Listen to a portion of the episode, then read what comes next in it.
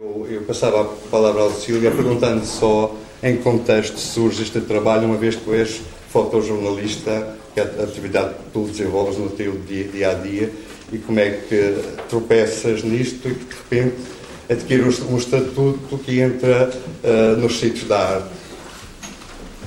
Pronto, sim, eu tenho 30 anos já de fotojornalismo e este trabalho surge num período de, de crise da, da minha vida profissional, porque tudo mudou um pouco no fotojornalismo no mundo, não é só em Portugal, tudo mudou. Num período que a fotografia passou a ser um produto de massas, não é? Porque toda a gente fotografa. Eu, quando estava numa reportagem num sítio qualquer, acontecia qualquer coisa, estávamos para aí três ou quatro fotógrafos, ou cinco, não é? Dos jornais do país. Uh, e, e, agora nós quando estamos nesse sítio tem milhares de fotógrafos. Comecei a pensar, isto, isto mudou tudo e depois a velocidade deste, da notícia é tão grande e pronto, independentemente de, de, ser discutível se é bem feita ou não é bem feita, não é?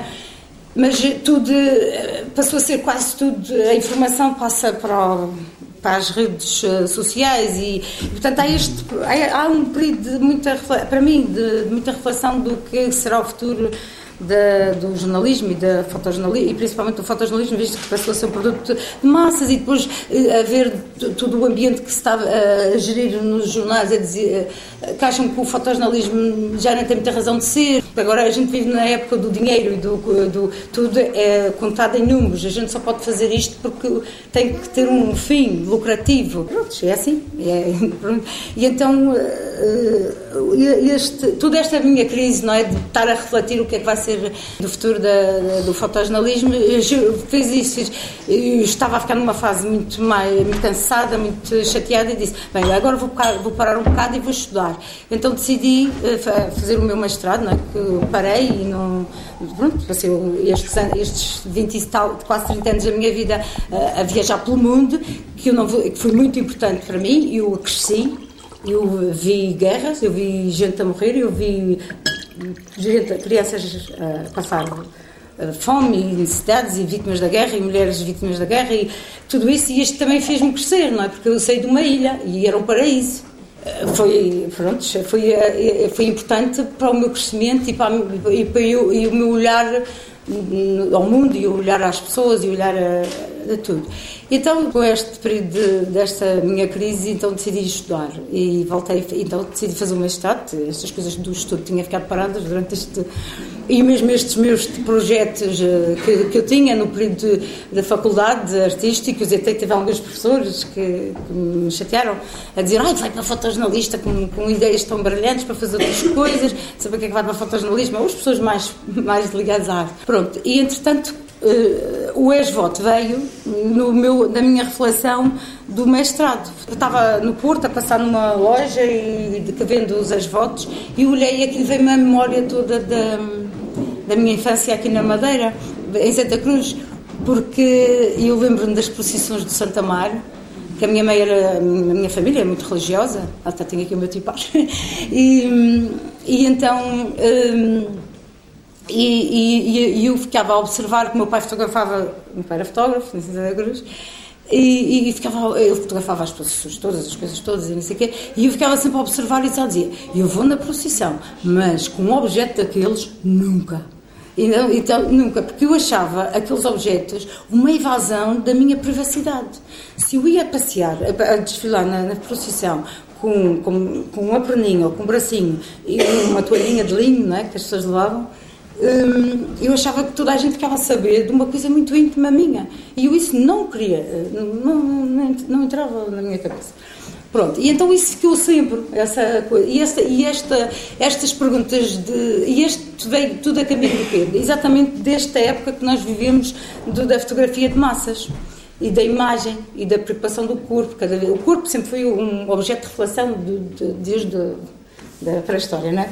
E então isto veio tudo nesse, nesse encontro, não é? E, e, e então estes objetos também vieram a completar um pouco a reflexão de exatamente que eu tinha de saber o que é que vai ser da o que é que pode ser a fotografia, não é? E podia ser, e para mim achei que podia fotografar, descontextualizar objetos e, e, tentar fazer fotografias um pouco que as pessoas parassem para pensar e para procurar e perguntar-me porquê. Porque a maior parte das fotografias do fotojornalismo e do, do que eu faço, as pessoas vêm a correr e, e, e só dizem que espetáculo, espetacular, giríssimo, espetacular. E eu irrita-me um pouco isso. E, e, então, é espetacular, é o espetáculo, é o espetáculo. E eu, eu acho que isto não, não, pode ser só isso, não é? E então eu achei interessante quando desenvolvi este meu trabalho do ex-voto, uh, usei, usei objetos que vinham desta memória da evasão e, e um pouco associar esta fotografia de massa, o shelf, esta coisa do self, eu apareço, eu. Então, há esta, as pessoas também, é a mesma coisa, como eu achava da intimidade exposta numa, num ato de fé, que eu respeito imenso, hum, passou a ser um pouco nas redes sociais, as, as pessoas põem-se, não é? Eu, eu, não sei, eu não critico isso, isso até pode fazer bem às pessoas, não é? E, e acho cada um é como é. Uh, pronto, para mim é assim muito, é um, é um bocado invasivo, não, não gosto, não é? Tenho assim o meu lado que é meu, muito meu, e pronto. E então eh, eu fiquei, usei estes objetos, primeiro, várias coisas. Eu fiz um levantamento no país todo, isto vem de um trabalho de muito estudo sobre o ex-voto, para perceber o que era, primeiro o que, é que era o objeto, depois descobrir porque é que se dava o nome ex-voto, né? e tudo isso. E, e depois descobri que o ex-voto é o mundo. Porque a seguir a própria fotografia passou a ser um ex-voto, né? Estas, aquelas fotografias que estão ali expostas são fotografias que, de fotografias que eu fotografei de capelas alentejanas porque o Alentejo nisso é, é fantástico, no respeito pela fé e das pessoas que guarda tudo muito direitinho e, e aquele respeito fica ali anos, as fotografias vão subindo pelas paredes e vão subindo, vão subindo e eles vão guardando nos bastidores tudo o que é bastidores da, da traseira da igreja, cheio, cheio, cheio, o respeito. Eh, no deschido já não é assim, não é? No deschido tudo é desfeito, não é? Tudo desaparece, não é? Pela quantidade ali, não. Não sei se é por ser os santos menos menos de marketing, não sei como é que. Não são tão famosos, são só os santos locais, que têm aquele fé, aquele, aquele carinho. Eu isso acho verdadeiro, muito bom, muito bonito, não é? Eu, eu acho que trabalhar o ex-voto é mesmo estudar a sociedade, estudar as pessoas, estudar um povo, porque mesmo estas fotos que eu tenho aqui embaixo, de, a gente olha e, e, marca uma época, uma época de, da guerra, dos homens que iam para, para ultramar, e, tudo isto, eu tão bonito, o ex-voto, acabei por, eu sou fascinada por, por fiquei mesmo apaixonada. E, e, tudo, e todos estes objetos fotografados e descontextualizados, tirados do, do meio deles, que é da igrejas, e, e, e, e foi a ideia que eu tive, tirá-los, descontextualizá-los e tirá-los desse meio, exatamente para as pessoas pararem e olharem e perguntarem o porquê. E, e pronto, que eu acho que será no futuro, o, o, um dos futuros da fotografia contemporânea será um pouco este casamento com a arte e será um pouco este lado mais subjetivo o que, é, que põe as pessoas um pouco a pensar porque eu tive essa reação e fiquei feliz na primeira exposição que eu fiz na Casa das Artes do Porto de, desta exposição. Pronto, tem algumas alterações aqui que depois outras apliquei aqui mais duas fotos que eu não tinha posto e tal. Mas, mas fui giro porque não sei se vi tanta gente que estava ali para ir ver a fotojornalista Lucília Monteiro e depois chegaram ficaram tudo a olhar para isto. E pá e, está, e tudo muito parado. Então, eu, isso foi uma reação fantástica, porque as pessoas vinham todas para mim, Lucília, mas porquê? Eh, mas porquê? Eu achava que as pessoas queriam ver Angola, que viam o Iraque, que eu tinha andado para a Bósnia, será aquelas coisas todas que eu acho que já não aguento ver aqui, esse trabalho que eu fiz, pronto. Mas eu fui giro, porque as pessoas iam perguntar, mas porquê? E, e depois gerou-se tanta pergunta, tanta, uh, tanta coisa, porque eu a seguir fiz eh, textos de, de, de, de, de exposições de fotojornalismo, prontos, da guerra, do, do, do, espetáculo, é? daquelas coisas, do drama, que, que gente, todos temos um nosso lado narcisismo, sim, masoquista, não é? Parece que gostamos de ver desgraça. Eh, e acho que todos temos, porque a gente, quando vê um acidente nestas estradas, as pessoas param para ver, é incrível, não é?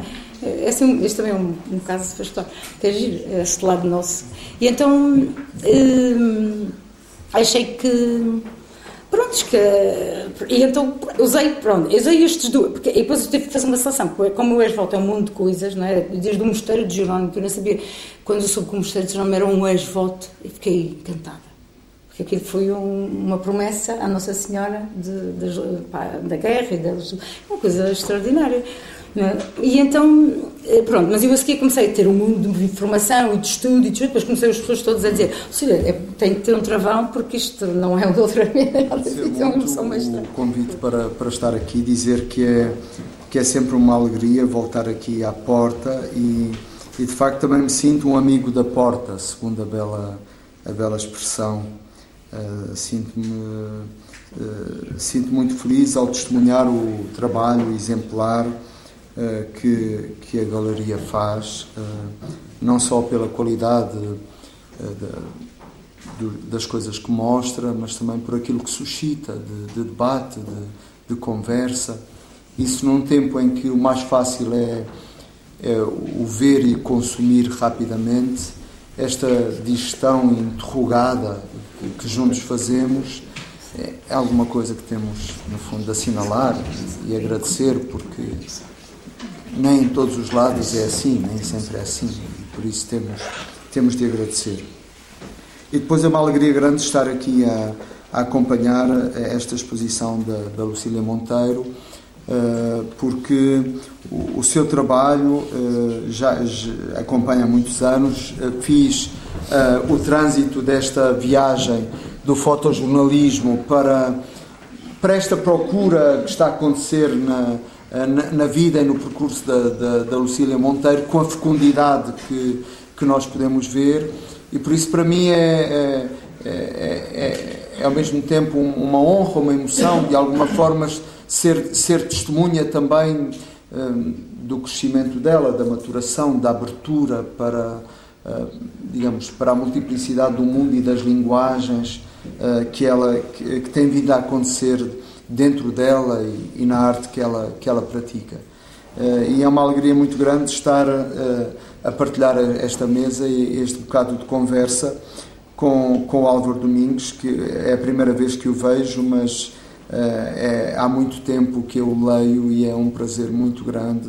É, acho que é um, um, uma das vozes mais notáveis de Portugal e também mais, mais secretas, uh, que importa mais descobrir e por isso é uma alegria muito grande estar aqui com ele nesta, nesta tarde.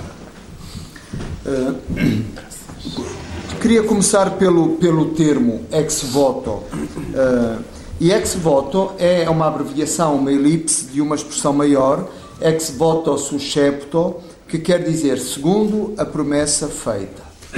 E ex, a palavra voto uh, deriva de um verbo, vovere, que significa desejar ardentemente, tomar para si livremente uh, uma, uma obrigação.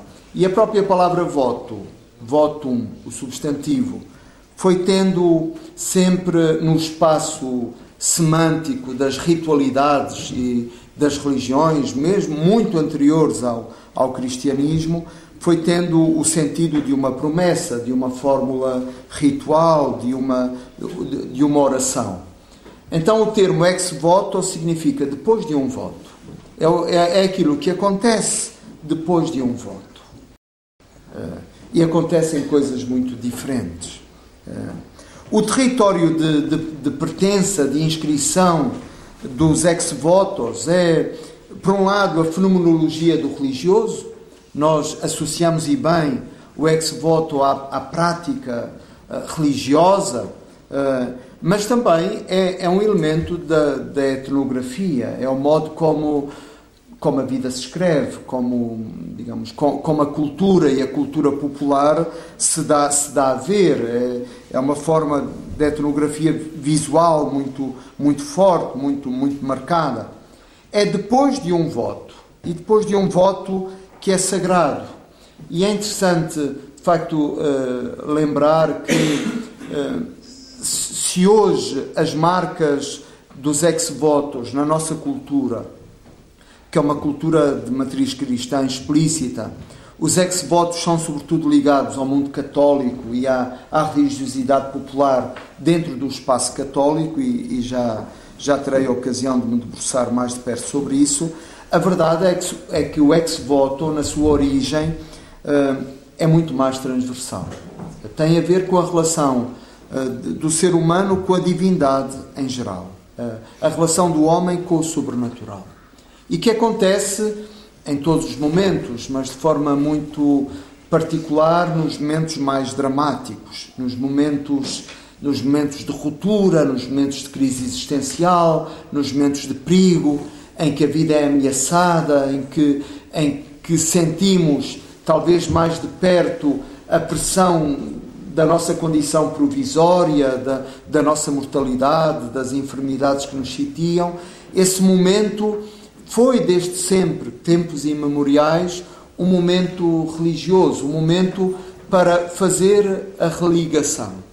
Religar o visível ao invisível, as forças do mal, muitas vezes personificadas pela doença, com as forças do bem, que seriam as forças de Deus ou dos deuses, as forças do além, as forças, as forças que estão para lá, para lá da própria, da própria visibilidade, os deuses familiares, os deuses, os deuses pessoais. E nesta transversalidade da, do fenómeno religioso, da antropologia religiosa, uh, começou de facto a surgir o ex-voto, que podia ser desde materiais que se destruíam pelo fogo, uh, e já irei fal falar do sacrifício também como uh, figura do, do ex-voto, mas, por exemplo, nós encontramos nas, nas pirâmides egípcias a acompanhar os mortos, encontramos toda uma série de alimentos, uh, alguns deles eram, eram queimados num momento, outros permaneciam.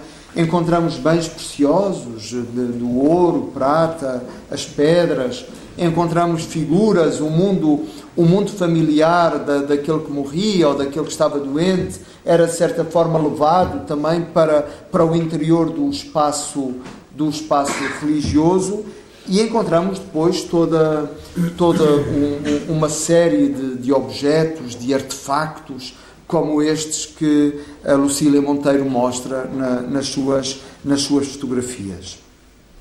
Há textos, há textos religiosos antigos, mesmo dentro da tradição católica, como um, um pontifical romano uh, do século VI, que tenta ordenar, uh, codificar as práticas de, de elaboração, de oferta e de aceitação do ex-voto.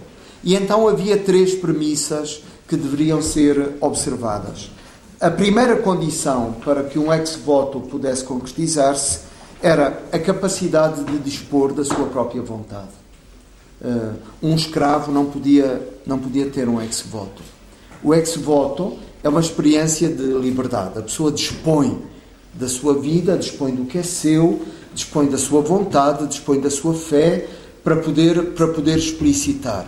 Isso é interessante porque, parecendo muitas vezes eh, quase um ruído eh, que é mais ou menos tudo igual, encontramos um ex-voto, encontramos 10 mil ex-votos e não há aparentemente tantas diferenças assim, nós percebemos que por trás há de facto uma história que é uma espécie de, de, manifestação da vontade, de reivindicação de si, do sujeito, uh, que aparece em cada ex-voto. O segundo era que o objeto que se oferece estivesse de facto disponível.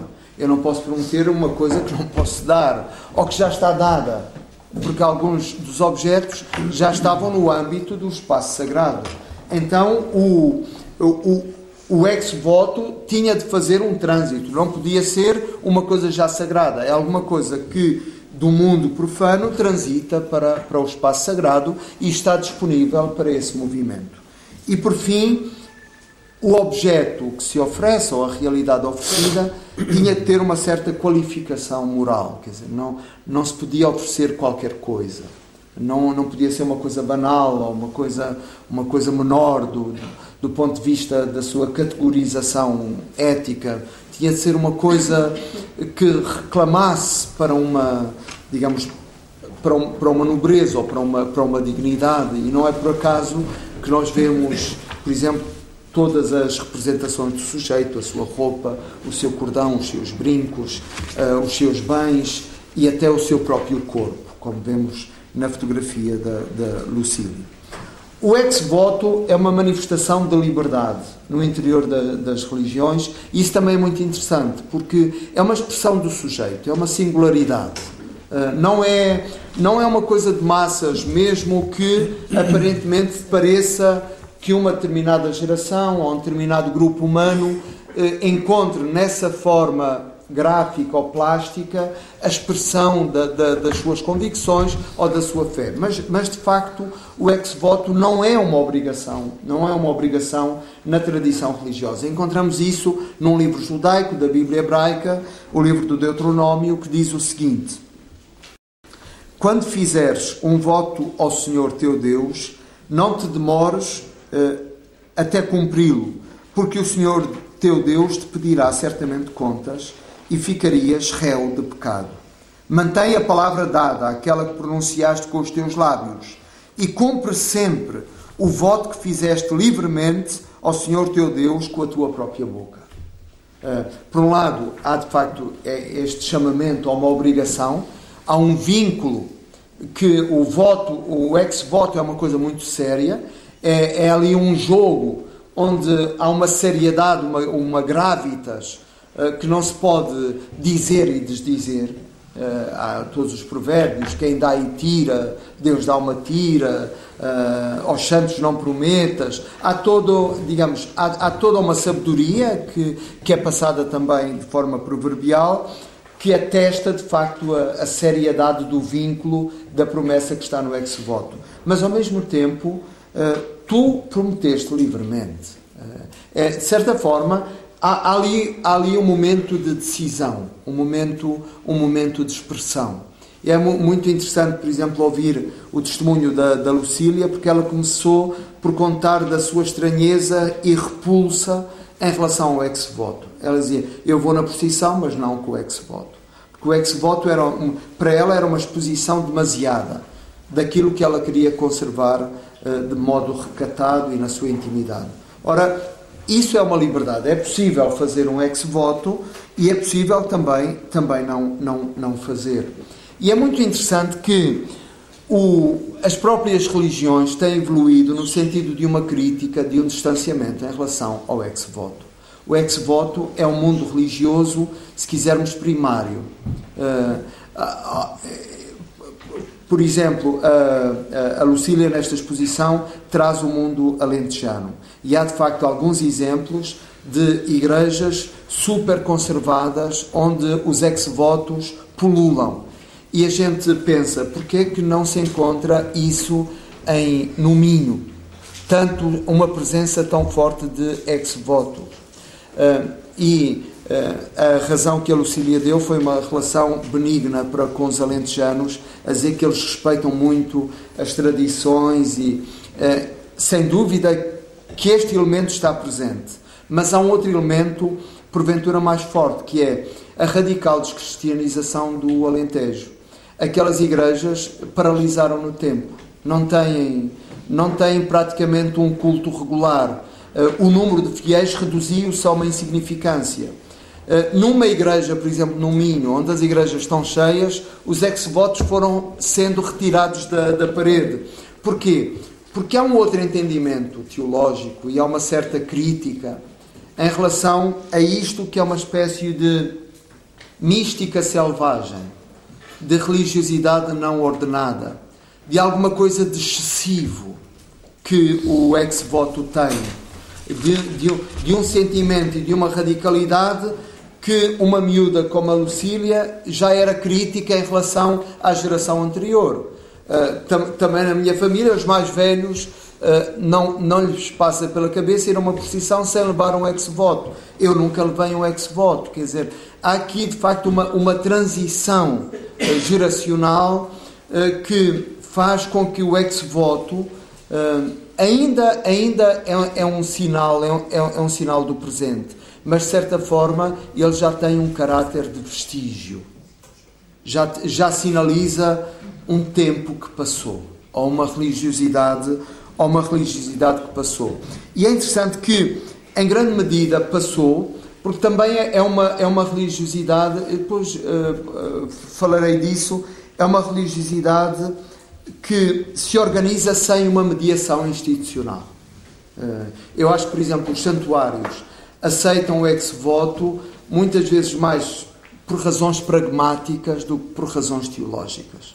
E às vezes até mais por razões de natureza económica do que propriamente, eh, digamos, um compactuar com aquele tipo de expressividade que coloca muitas questões, que é de outra natureza e que não é regulado, não é, digamos, não é uma religiosidade regulada. Isso também é muito fascinante. Eu lembro-me, uh, no primeiro ano uh, de, uh, em que era padre, eu fui a uma festa ali no Cabo Girão.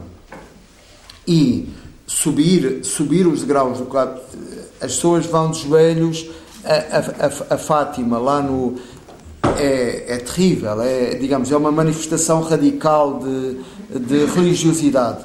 Mas subir o, as escadas do Cabo Girão é, é, é, é, uma coisa para a qual eu não estava preparado.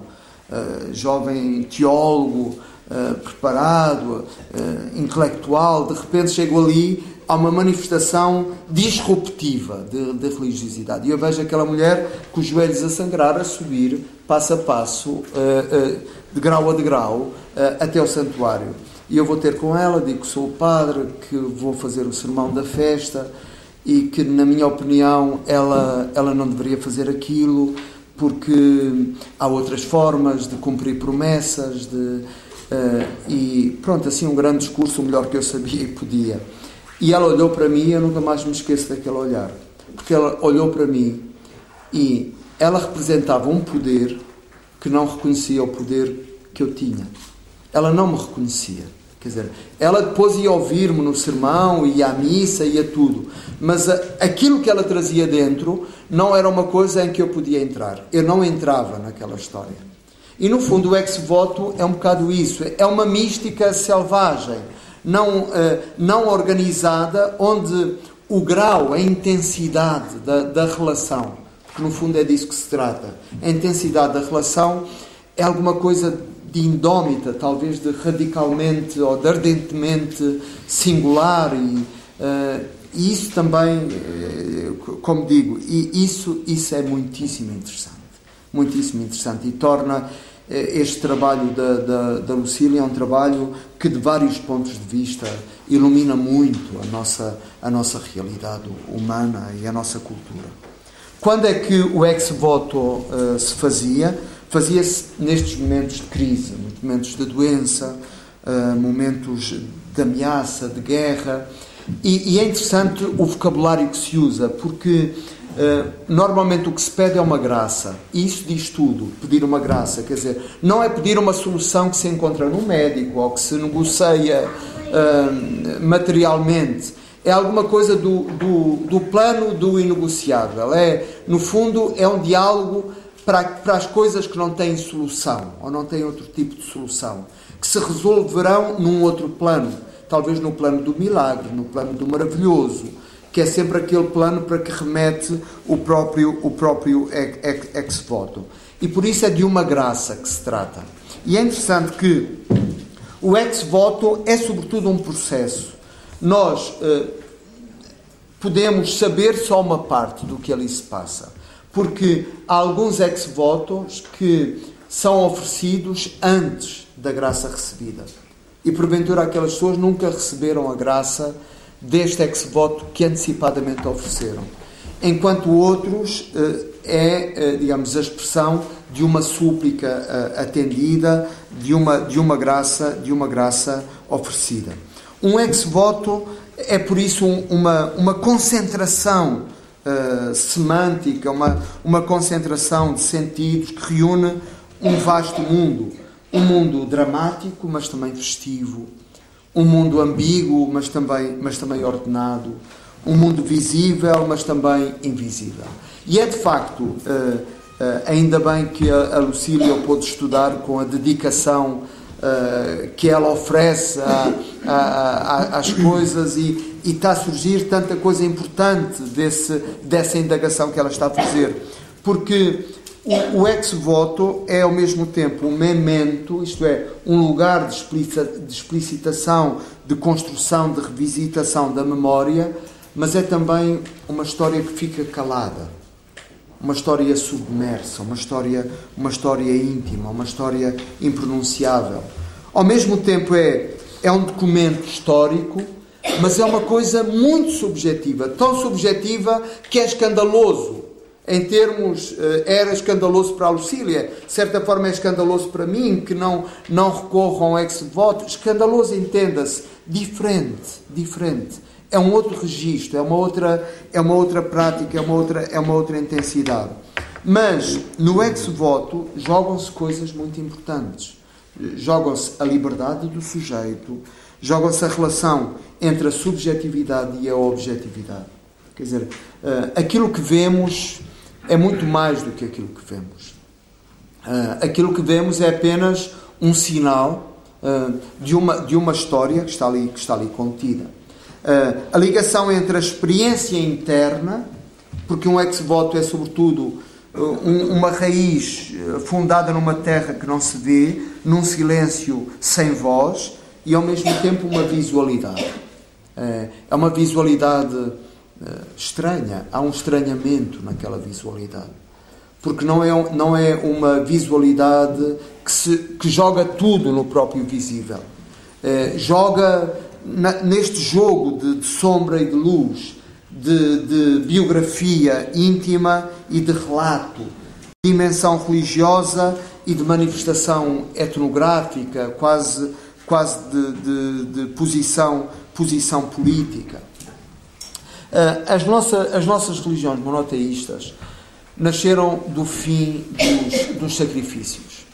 Uh, o, o, judaísmo atual, como nós o conhecemos, nasceu depois da destruição de Jerusalém e do Templo de Jerusalém no ano 70. Eh, e por volta da década de 80, os sábios, uh, com a destruição do templo, acabaram os sacrifícios, acabaram, acabou o sacerdócio e acabou to toda, toda aquela religião ritual. Uh, e de, a partir daí nunca mais houve templo. O, o, judaísmo já não tem templo, tem só sinagogas. Isto é, ele construiu-se a partir dos, dos homens de direito, de leis e, e de sabedoria que construíram, sobretudo, a religião do livro. O judaísmo deixou de ser a religião do sacrifício e tornou-se a religião do livro. Quando o cristianismo nasceu, o cristianismo nasceu já na fronteira entre o que era uma religião dos sacrifícios e uma religião do livro. E claramente, o que Jesus faz é uma recusa da religião dos sacrifícios e o começo de uma religião do livro, embora ele só terá escrito uma vez e escreveu na areia. Nós não sabemos o que ele escreveu. Tudo o que temos é, no fundo, a memória uh, dos seus logia orais. E depois o próprio islamismo, a terceira religião uh, monoteísta, vai, vai se assumir como religião do livro. Repara, religião do livro. A minha avó ainda era analfabeta e era cristianíssima. Quer dizer, a religião tem de ter muitas camadas, porque ela é religião do livro. Mas durante séculos e séculos, ela foi uma religião do livro, vivida intensamente e expressa por gerações e gerações que não a concebiam como religião do livro, porque não tinham acesso ao livro. Tinham acesso a outras práticas. A práticas que muitas vezes combinavam linguagens e mundos muito diferentes. O mundo da magia, esteve sempre muito próximo do mundo da religião. O mundo da superstição. Uh, o, mundo, o mundo, no fundo, uh, dos relatos orais, do, dos cancioneiros orais, das histórias, das crenças. To, todo esse mundo foi um mundo que habitou sempre dentro, dentro da religião, mesmo se a religião se define como critério último como religião de um livro. Mas um livro que, eu diria, 90% eh, do, dos crentes nunca leram, porque não precisaram de o ler, porque o ouviram, porque leram de muitas maneiras e, sobretudo, porque chegaram, chegaram e, e configuraram a sua experiência religiosa não a partir de uma, eh, digamos, de um ordenamento literário ou de um ordenamento institucional. E no fundo é aí que surge também a, a beleza deste, destes ex-votos ex como, como, como lugares ou como vestígios, como sinais, como uma cultura que atesta a persistência de muitos mundos. Quer dizer, no mundo que nós vivemos há muitos mundos. Uh, nós não somos todos contemporâneos. ou não somos todos contemporâneos das mesmas coisas. E no fundo o ex-voto vem nos lembrar isso. Nós até podemos acreditar no mesmo Deus e partilhar a, eh, a mesma pertença crente, mas a, expressão, a grafia, o modo como, como vivemos é, é, sem dúvida marcado por uma, por uma singularidade, por uma singularidade irredutível. Uh, os ex-votos, como a, como a Lucília diz e bem, e ela é, é que é especialista uh, no ex-votos, tem, uh, digamos, tem um mundo de, de, expressões muito várias, mas na sua exposição ela centra-se nos ex-votos reprodutíveis, que no fundo são as fotografias e, e são aquelas imagens do corpo, as imagens, as imagens de cera. E é interessante, de facto, as fotografias tão fortes da, da Lucília, uh, que dão a ver uh, aquilo que um ex-voto nos dá a ver, uh, que é no fundo o corpo. Há, há um mal-entendido que é achar que, que a religião é o contrário do corpo, que a religião contraria o corpo. Ora, o corpo foi inventado pela religião. Quer dizer, se a gente abre o livro dos Gênesis e vê que Deus amassa o corpo humano do primeiro homem do barro, quer dizer, Deus é que criou o corpo. E as religiões interessaram-se tanto pelo corpo, mesmo quando se interessaram de uma forma opressiva, mesmo quando tentavam regular uh, excessivamente, abusivamente o corpo, não deixavam de manifestar o seu interesse pelo corpo. E o interesse pelo corpo é sempre, é sempre criar o corpo, porque o, nosso, o que é o nosso corpo? É o emaranhado de linguagens. De linguagens. É, é uma mistura de linguagens. O que é o nosso corpo? O nosso corpo é representação. É representação.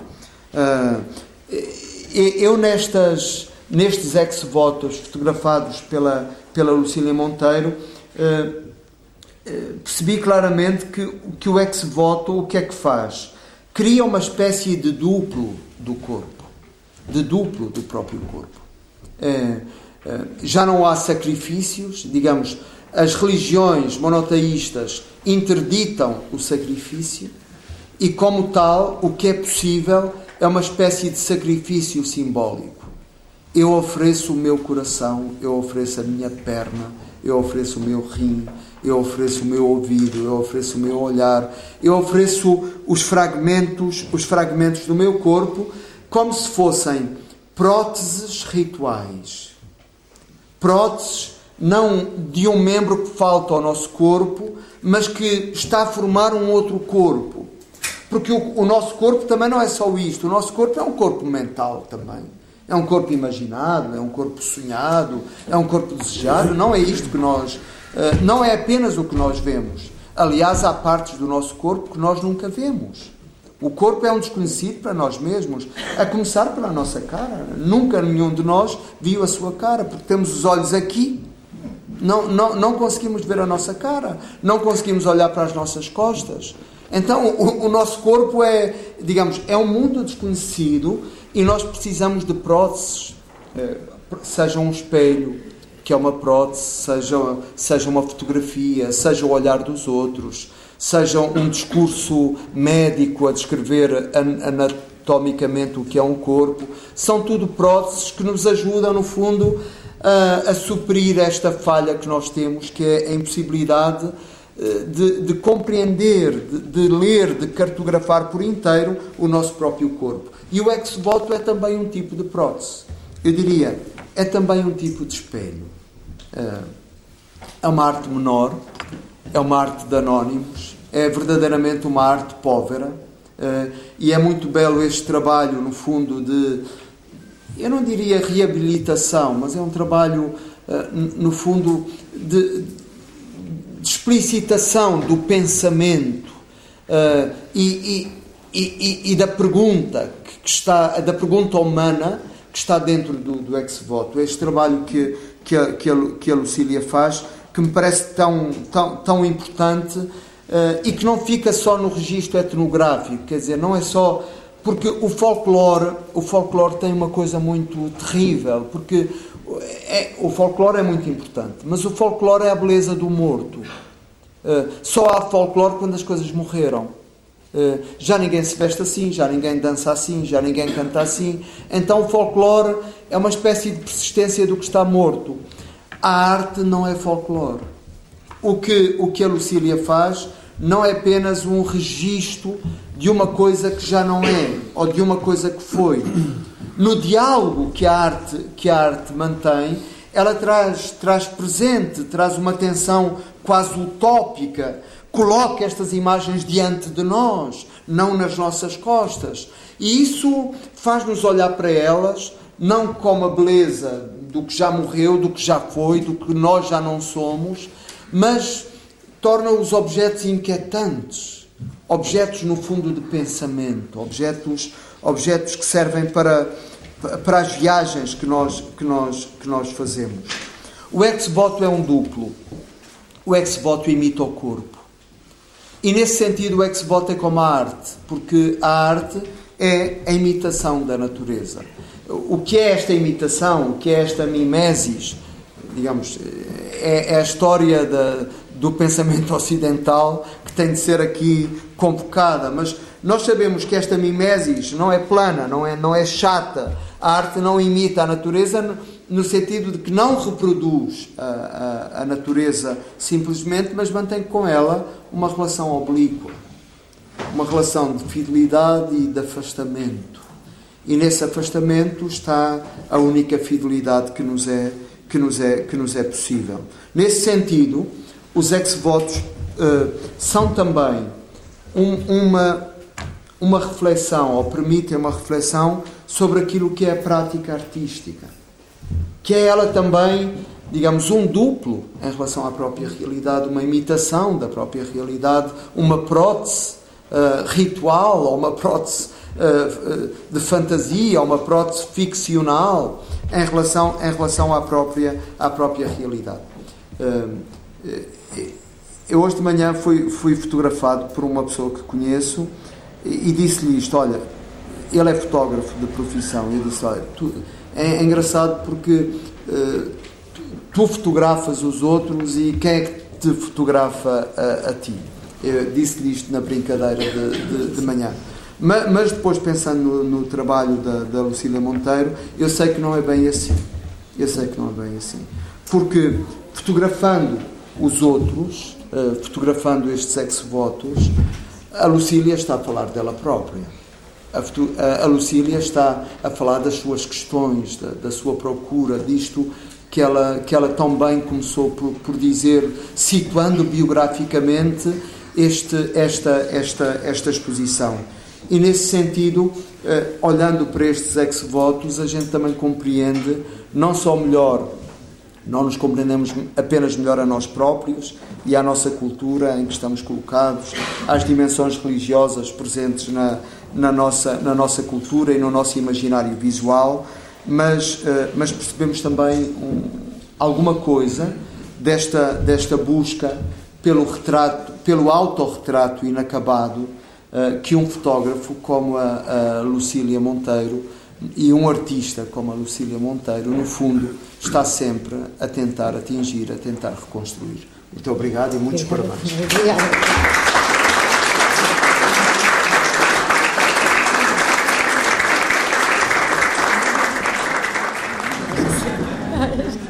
Estou feito. Estou feito. Portanto, só me resta aquela parte que o Tolentino disse no início, que é agradecer este maravilhoso acolhimento. Nunca tinha estado na Porta 33 e, e de repente, depois de estar aqui 10 minutos, parece que sempre estive cá. E portanto, uh, estou muito contente por isso. Já ouvi coisas do Tolentino que já valeu a pena vir cá, que são manifestamente exageradas. E hum, conheci, conheci o trabalho da, da Lucília nos, nos encontros de fotografia de Braga, não foi? Foi antes, foi na Casa das Artes. E então, hum, fui lá com uma grande curiosidade sobre, sobre este tema uh, e a partir de dois caminhos completamente distintos. Um é uma história de miúdo que eu já vou contar, e o outro era um livro que estava a fazer, A Vida no Campo. A Vida no Campo trata do fim de, do mundo rural em Portugal, daquilo que nas ciências sociais há um palavrão para, para, para isto que se chama desruralização quando era rural, o, o, velho Portugal uh, tinha que ter três características em simultâneo, que era uh, a economia do rural era a agricultura, era disso que se vivia, e ela genericamente era até bastante pobre. Uh, muito do povo português vivia no, quase no limiar da sobrevivência. Depois, não a economia, mas a cultura, era a chamada cultura camponesa. Portanto, uma cultura uh, com traços onde a fortíssima religiosidade era, estava muito presente nos atos todos os dias, não é? Quando se parava ao meio-dia para, para rezar as Ave-Marias ou ao fim da tarde, ou quando se estava a fazer uma sementeira e já se estava a prometer ao Divino para que qualquer coisa corresse bem, não é? Que não houvesse trovoadas, que não houvesse secas. Portanto, não havia estas, estas repartições entre o natural, o cultural e o, e o sobrenatural. Estas coisas cruzavam-se na mesma coisa. Eu lembro perfeitamente da minha avó estar, uh, e eu estar com ela uh, a, a, semear as ervilhas, uh, que é uma coisa natural, da botânica, mas que é uma coisa cultural, porque há muitas maneiras de semear ervilhas e de as cultivar e de escolher as sementes. E ao mesmo tempo aquilo era um ato sobrenatural. Porque ela já estava a fazer rezas, assim, oh, avó, o que, é que, estava, que é que estás aí a dizer? Deixa lá, deixa lá, deixa lá. e, e, continuava, não é? Continuava, aquilo era uma reza para as, para, para as ervilhas virem saudáveis e as, eh, e as divindades cuidarem delas. E a terceira característica da ruralidade era a tal paisagem. Ou seja, se numa economia eh, eh, a atividade dominante era a agricultura e a agricultura precisa de espaço para se desenvolver, os agricultores eram uma espécie de jardineiros da paisagem. E, portanto, rural era uma palavra que não sabia muito bem o que é que era, mas por, por arrastamento arrastava estes três mundos ao mesmo tempo. É por isso que eu hoje acho que a palavra não existe, nem se deve usar. Porque as palavras, em determinada altura, gastam-se tanto, adquirem tanta polissemia que significam tudo e mais alguma coisa, ou então a gente tem que estar a dizer rural no sentido em que, ou aquilo no sentido em que não, é melhor matá-la e, e encontrar outras expressões. Por exemplo, se eu estou a falar de, de economia, de produção de banana, digo uh, a produção de banana. e depois, logo a seguir, explico em que contexto é que ela se produz. E então, uh, para, para meu desgosto, havia um capítulo na vida do campo que se chamava Encruzilhadas da Fé e que tinha que ver com as exatamente com a manifestação do sagrado e com uma certa, uh, dizem os, os antropólogos, desmagificação do mundo. Quer dizer, hoje Uh, não consta que nestas agriculturas muito high-tech, seja de produção intensiva de banana, seja de vinho do Porto, seja numa estufa de framboesas, haja um mundo mágico, porque não há. Há um mundo de materialidade excessiva, como, como a Lucília já nos disse, não é? Hoje, quem comanda o mundo uh, são entidades abstratas como os mercados e coisas assim do género. E então. Uh, eu sou daqueles que, que, que, digo, que penso e digo que Portugal que é pós-moderno sem ter sido moderno. Ou seja, que esse, esse Portugal tradicional praticamente só se desfez uh, a partir dos anos 60 com a imigração em massa. Porque antes disso, uh, o, o, que dominava culturalmente o país era a pré-modernidade. E então, depois havia uns iluminados em Lisboa, que é o costume. Não é? Portugal, desde o Afonso Henrique, sempre foi assim muito com, com as élites muito concentradas uh, em, em, Lisboa e, portanto, a, a, a, chamada cultura culta, a cultura erudita, fosse na igreja ou na filosofia ou na arte, estava lá. E o resto era uma coisa esquecida, porque isto de cultura popular é qualquer coisa muito nova no, nos interesses da alta cultura. Antes disso não existia, não é? Houve uh, autores no, no, século XIX, como os irmãos Grimm, toda a gente conhece, na Alemanha, que passaram para o papel histórias populares. Outros autores passaram as músicas, não é? Nós, nós temos cá ótimos uh, pessoas que trabalharam nisso, o Giacometti, o Lopes Graça. Um, as expressões da chamada arte popular, o que, que, que, é que era isso arte popular? Uns cacos que as pessoas têm lá em casa era como a história da, da arte africana antes de chamarem arte, não é? Eram umas coisas. Os portugueses chamavam uns feitiços. E, e, e, na linguagem dos antropólogos que eram uns fetiches, não é? Mas, uh, quando alguém, e esse alguém foi o Picasso, uh, olhou para uma máscara africana, não viu nada do ritual e, e, do mundo daquela máscara, porque ela tinha um sentido, ela servia para momentos muito precisos no seu mundo de origem uh, e apenas fixou o seu, o seu valor estético e, como se diz no jargão, artializou-a. E então, de repente, as máscaras que eram objetos dos museus de etnografia passaram a ser objetos dos museus de arte contemporânea.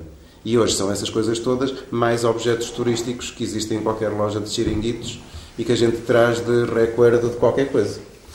É curioso como, como a vida dos objetos, eu depois gostava de fazer uma reflexão sobre, sobre os ex-votos, às vezes é tão inconstante e é tão incerta, não é? Eles de facto uh, dificilmente vivem fora do, do, do, contexto em que são produzidos, em que são entendidos, em que circulam. E então uh, eu andava a ler muito, incluindo a poesia do Tolentino, que, que é belíssima e que tem uma profundíssima espiritualidade, e eu queria entender isso, porque não, nunca. Eu, eu, eu que venho desse Portugal profundo também, porque lá em Melgaço não, não havia luz uh, no mundo onde eu vivia, nunca, nunca pensei que as formas de religiosidade minhas e dos meus vizinhos e, e, das pessoas que moravam em Prado eram mais ou menos sofisticadas do que aquelas que se discutiam nos concílios do Vaticano. Acho que não. Que são as velhas questões das partições eh, muito forçadas entre o, popular e o erudito, não é? Que se, que se usam muito e que neste momento nós discutimos muito se isso é assim. Ou se isso não, para, não passa de invenções.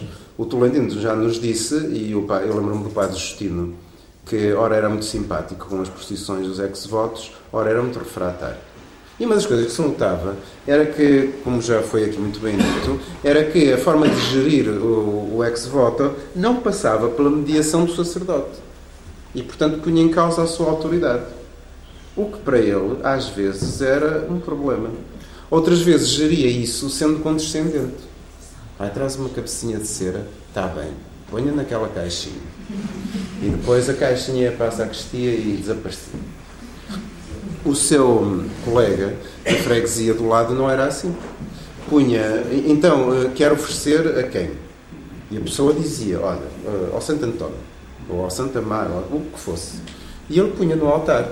E as coisas ficavam lá e, e as pessoas estimavam isso, essa hum, e, e, pronto, e que o Padre Justino de vez em quando diziam, pronto, o Padre Justino é muito boa pessoa, mas tem aquelas coisas. Depois, quando se usava pôr notas nas procissões, nos santos, ele ficava desesperado. Disse, mas, assim, qual é o problema?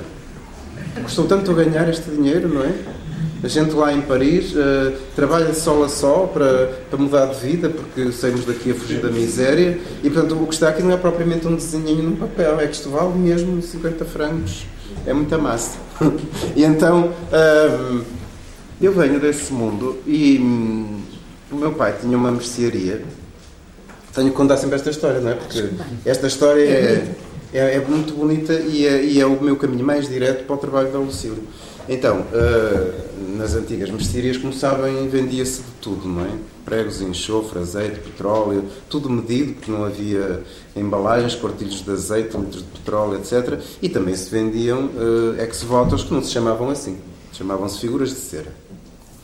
E depois, uh, a compra das figuras de cera, de facto, oscilava entre dois extremos, que era, ou era uma coisa completamente secreta, quase tabu, Ó, eu queria uma coisa. Assim, o quê? Uma, uma cabecinha. Sim, olha, ali para a esquina do balcão, que eu queria, queria que me trouxesse a caixa para ver, porque é assim, assim, assado. E a pessoa quase que se comovia. Porque, por exemplo, uma cabeça ou um coração não era propriamente o caso, por exemplo, de ter uma ameaça de saúde, ou ter uma enxaqueca, ou ter coisa pior, um tumor, ou de achar que o filho ou o neto que não falavam, ou falavam tardiamente, isso podia ser um problema neurológico. Não, não. Era muito mais complicado, porque quer a cabeça, quer o coração são também figurações da alma. E, portanto, às vezes estavam ali embrulhados assuntos muito, muito complicados coisas muito diretas que quase pareciam uma negociação direta com a divindade, do género, eu dou-te isto se tu me deres aquilo. E aí o Padre Justino, como podem imaginar, soltava os demónios todos a esse tipo de, de, de traficância, não é? Mas habitualmente não é nada disso. E depois tínhamos uma freguesa, não posso dizer o nome dela, porque aqui ninguém sabe quem é. E ainda por cima o nome é bonito, que é Mimosa. A Mimosa trabalhava como uma desgraçada, como toda a gente. Não, ela não tinha terras, tinha uma hortinha, pouco mais. E, portanto, se os filhos emigraram, obviamente, como todos, e ela se queria se ingrar na vida, o marido não, não era assim muito esforçado, uh, se queria se ingrar na vida, tinha que trabalhar. Então a gente sabia que contratar a mimosa já sabia aquilo, uh, o campo ia a uma velocidade impressionante, porque ela, com o panzeu que tinha e com a força que tinha, uh, trabalhava imenso. E depois, uh, o que é que havia? Não, é? não havia televisão, nem, nem novelas, nem Facebook. e portanto, o, o grande prazer dela era ir às festas. E então, sempre que se aproximava uma festa, fosse a Senhora da Peneda, fosse a Senhora da Cabeça, fosse São Lourenço, fosse Santa Amaro, a mimosa, que habitualmente vinha sempre muito bem disposta uh, e às vezes bebia o seu, um, o seu mata-bicho de manhã, assim, ó oh, Varinho, um cheirinho. Lá, ponha mais um bocadinho. Assim, uns copinhos. E ela punha-se assim, ficava daqui e de uma vez só era pum! Depois fazia, ui, não sei como é que os homens gostam disto. Era assim uma, era assim uma, uma pessoa especial. E depois, nesses, nesses dias que eram, que eram véspera de, de festa, a mimosa vinha com um ar completamente diferente. E a minha mãe dizia: Olha, lá vem a mimosa. É que vem buscar uma perninha, de certeza, ou, ou uma cabecinha, ou um peitinho, ou não sei o que mais, porque ela tinha que, para os, para os outros, dizer que ela não era, não era a festa do santo padroeiro da freguesia, era outro. Portanto, aquele era um dia de trabalho e sabem da importância da ética do trabalho na sociedade camponesa. Portanto, ela perante os outros tinha que ter uma desculpa para ir à senhora da cabeça. E portanto chegava com aquela cara desgraçada e dizia: Estou tão mal, tão mal. E depois a coisa mudava. Esta perna, os joelhos, este braço, a cabeça. Vá, dê-me um peitinho para levar à senhora da cabeça. Não, agora não interessa. A, senhora da cabeça ou São Bentinho, ela era muito devota de São Bento de Fiéis.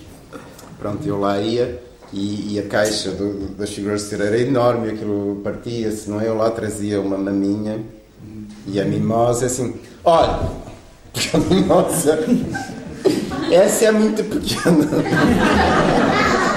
Traga-me uma grande. E pronto, quer dizer, eu tenho também esta visão, eh, esta, esta é completamente diferente da outra, não é? De aquela história fazer parte do, do cotidiano e dessa, e dessa relação com, com o sagrado que fazia parte de um, de um jogo, no, no, no bom sentido da, da palavra, de reciprocidade.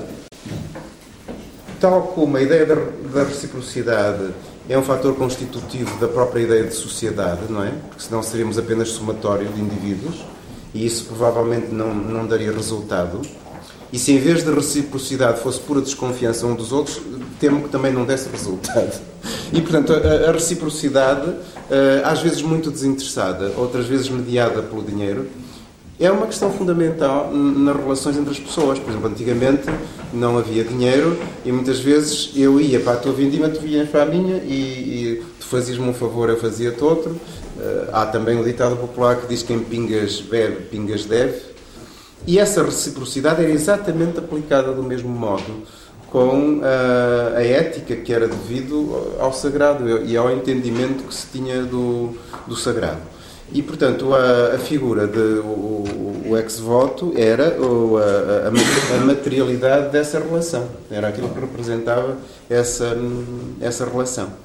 Às vezes a pessoa comprava e levava, outras vezes, como no São Bento de Fiéis, eh, a, a, a, própria igreja tinha, tinha as figuras de cera, e as pessoas alugavam, pagavam para, durante a missa, durante a procissão, levarem, tinham um fim pendurado, levarem essa, essa figura de ser. Bom, e então estas são as minhas uh, duas vias uh, para chegar ao assunto. Depois, quando, quando vi o trabalho da, da Lucília, que é que eu pensei? Pronto, lá estão os artistas com as suas coisas. Que é essa ideia de retirar as coisas do seu mundo comum, não é? O que nós dizemos descontextualizar. Para quê? Para que elas adquiram outros significados. É uma espécie de expandir. O, o, quando a gente diz que o artista dá a ver, de facto ele cria a situação para se expandir o significado que pode ter a reflexão sobre, sobre aquela obra. Uh, eu, das, das, das, definições melhores que vi para, para a arte, é de um autor que diz que, que a arte é a partilha do sensível. Quer dizer, que é o. através do que seja, de, desde a arte mais abstrata que possam imaginar até a mais figurativa, ou desde, desde a técnica fotográfica, a instalação, à escultura, ao que for ao vídeo. Gosto imenso deste vídeo que está aqui a, passar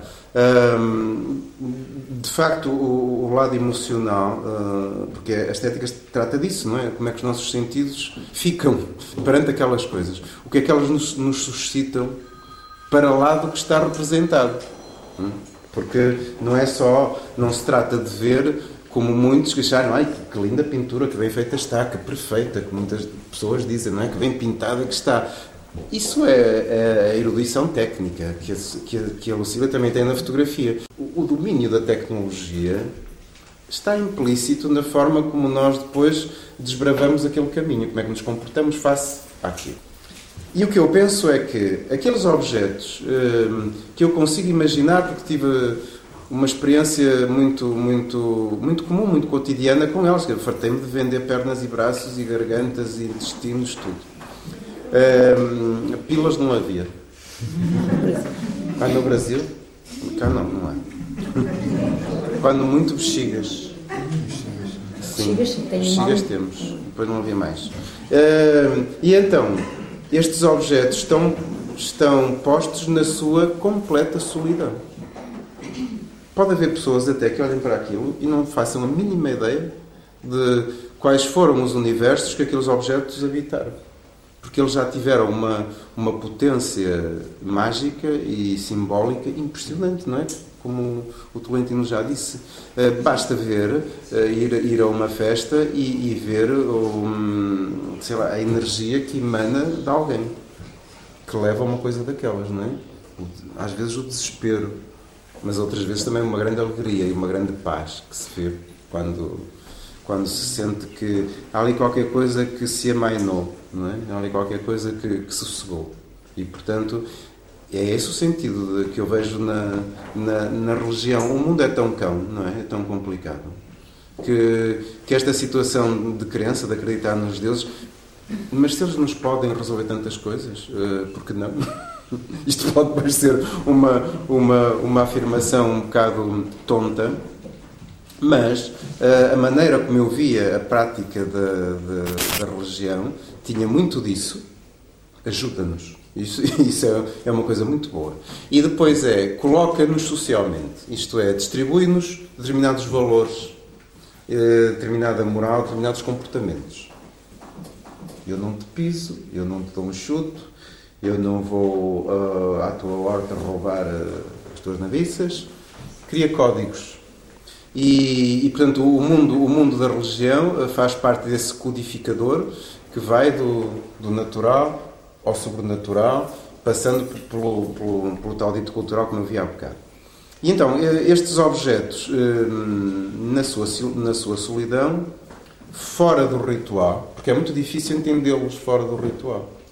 Eu, por exemplo, quando sempre ia ao armazém, Alvarinho vai arrumar o armazém. Vai ao Alvarinho a caixa dos, das coisas de cera metia-me sempre impressão. Porque eu sabia que, contrariamente aos outros objetos que não passavam de arroz, açúcar e massa e, e, e coisas, aqueles eram objetos que tinham uma capacidade de absorver coisas, é? de, de adquirir sentidos muito para lá da sua materialidade. E embora ali fossem simples mercadorias em armazém, que eu às vezes tinha que fazer listas e, e, pôr lá o que é que falta e os tamanhos e não sei o que mais. Manusear aquilo era completamente diferente de manusear quilos de arroz e, e açúcar. Portanto, eles, eles roubados do seu mundo, em parte ficam também despojados do seu sentido, e essa crueza com que eles aparecem nas paredes transfigura-os completamente. Uh, o meu Francisco, por exemplo, ficou incomodado. Não quero olhar para isso. Se o Francisco, então. Não queres olhar para isso? Porquê? Não sei. Essas coisas metem-me impressão. Uh, a Lucília dava-nos no final da exposição uma, uma cabeça de cera. E eu cheguei a casa e pus a cabeça de cera no, no móvel da sala. Alguém discretamente, um dia a seguir, psh, desapareceu.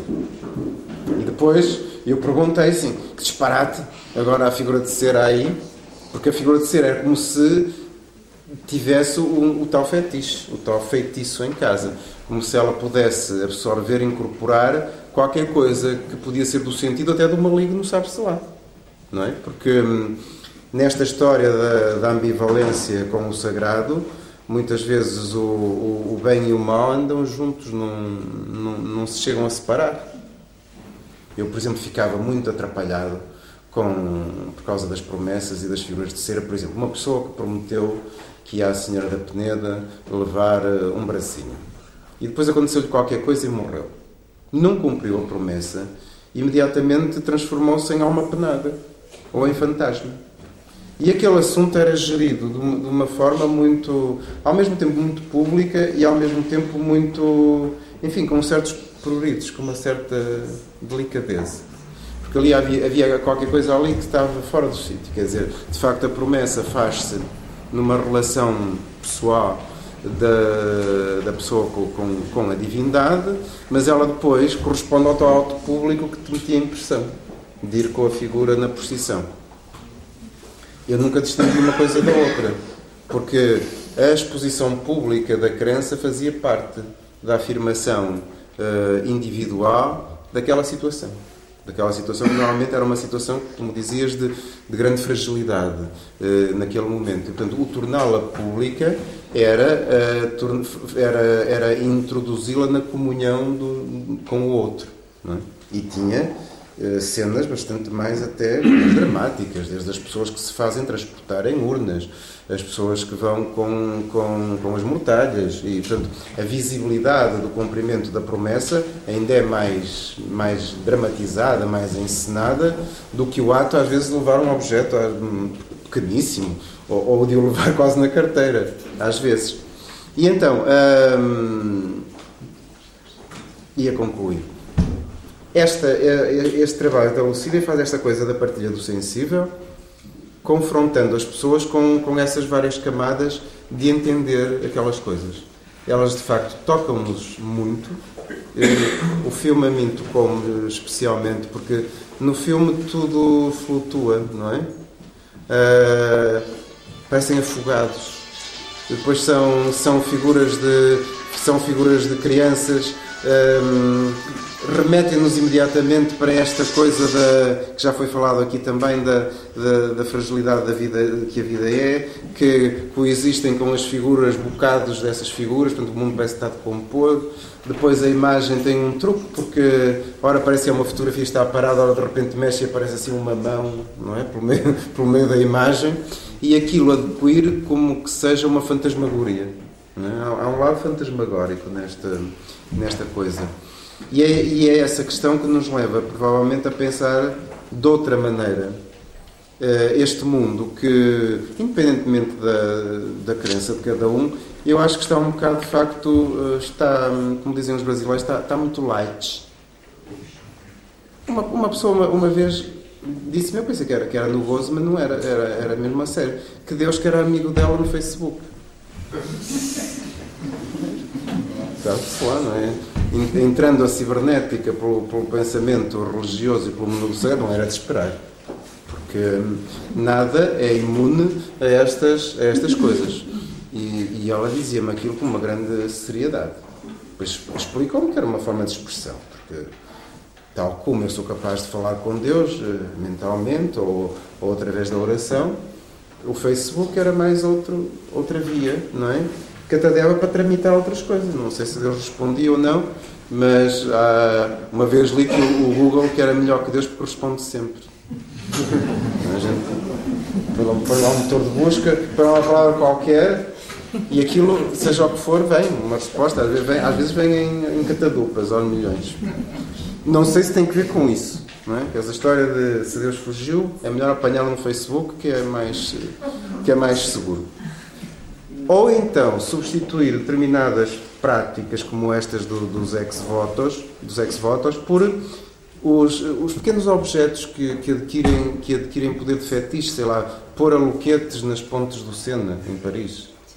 Uh, e não só quer dizer, tão, a nossa sociedade está povoada uh, e, o, e, o, e o comércio vive disso, ou não? Não é? De, de coisinhas. Coisinhas pishback, não é? Que não serve para nada.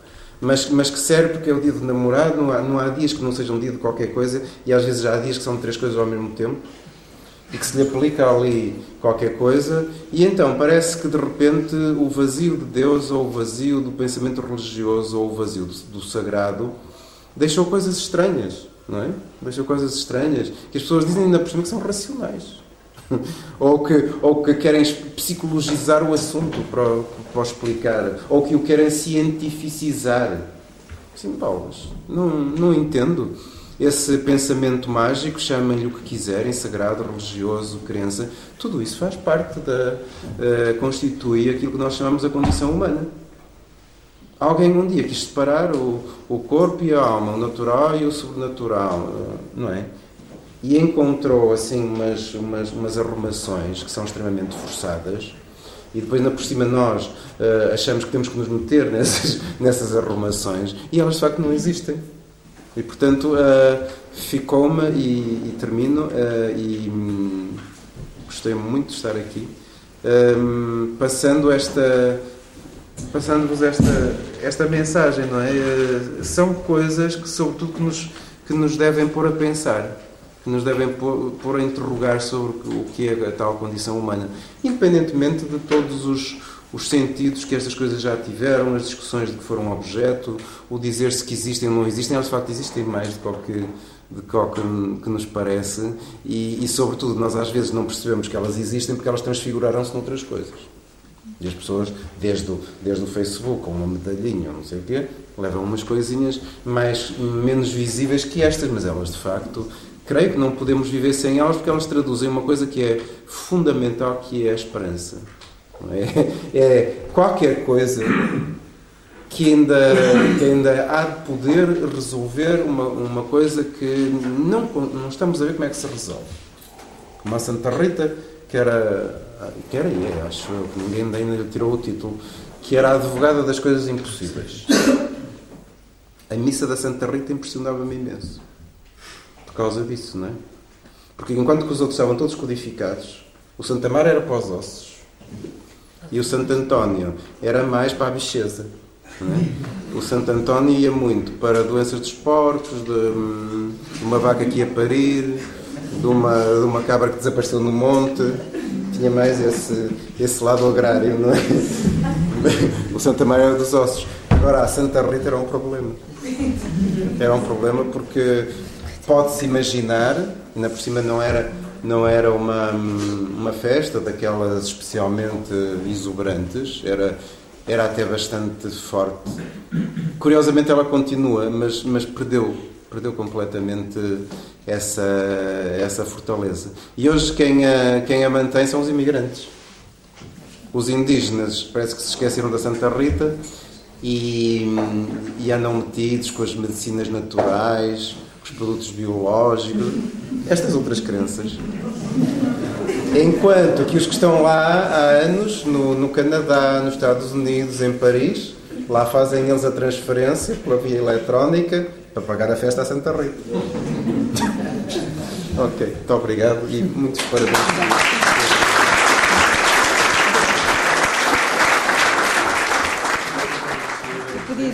Podíamos cantar os parabéns à Porta 33, porque acho que isto é notável, ter uma galeria destas. É hoje. E faz 25 anos deste mês, ou já passou, não sei. É, mas é agora, está a comemorar os 25 anos. E eu acho que ter uma galeria destas que uh, trabalha outras que não é para massas, não é assim uma coisa, e numa ilha como a nossa, e que é, e que é tão, tão respeitada lá fora e eu acho que é notável uh, isto, este trabalho da Porta, 20, da Porta 20, 33. Eu acho que com estes 25 anos é, é de louvar. É, e então acho que devemos que os parabéns à Porta 33. Eu acho que merecem Olha, isto. que não se cantar. Está bem. Podem cantados. Cantar.